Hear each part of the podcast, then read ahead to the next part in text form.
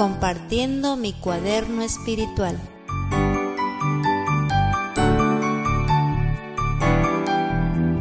Deuteronomio 27:25 Maldito el que recibiere soborno para quitar la vida al inocente. Y dirá todo el pueblo, Amén. Este texto que fue escrito mucho tiempo atrás es un reflejo de la sociedad en la que vivimos.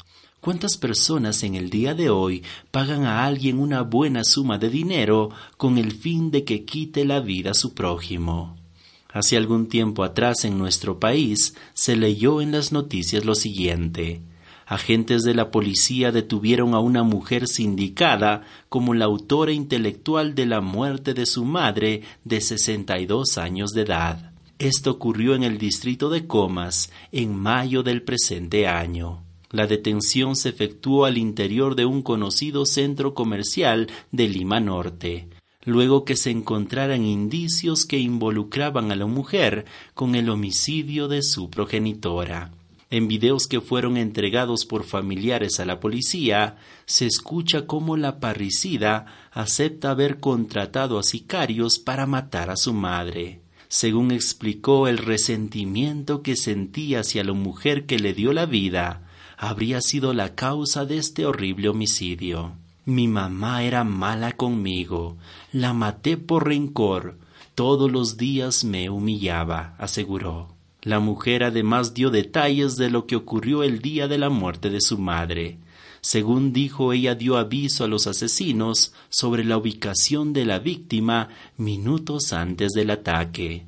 Contó también que para este fin pagó cuatro mil soles a dos asesinos a sueldo, que el día del crimen llegaron a bordo de motocicletas y dispararon contra la comerciante cuando se encontraba sentada en el Boulevard España, en Comas.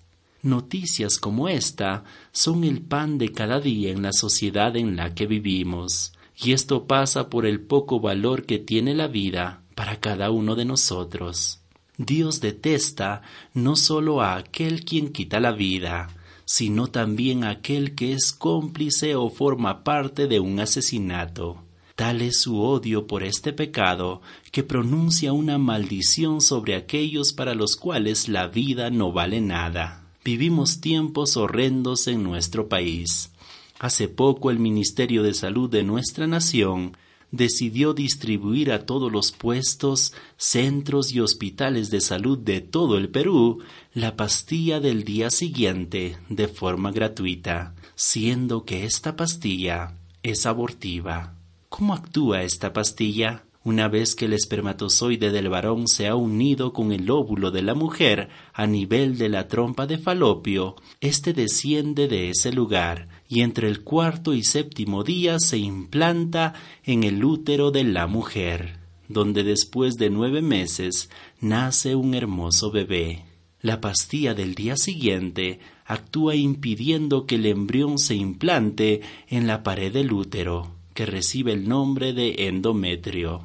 De esta manera, el embrión no puede desarrollarse, muere y es expulsado del cuerpo de la mujer el Ministerio de Salud para calmar sus conciencias y ocultar su pecado, simplemente crearon un nuevo concepto de vida. Ellos aseveran que la vida no comienza en la fecundación, sino en la implantación.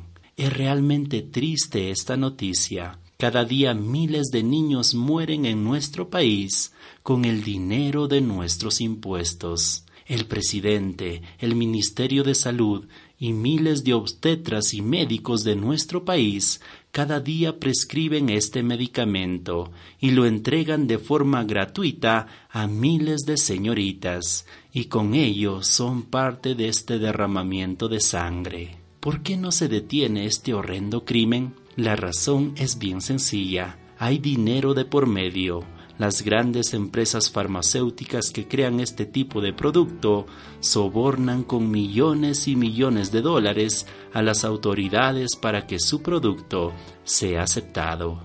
Dios tenga misericordia de su pueblo y como creyentes nos ayude a valorar la vida, así como Él la valora.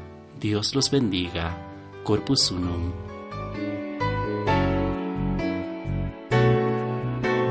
Compartiendo mi cuaderno espiritual.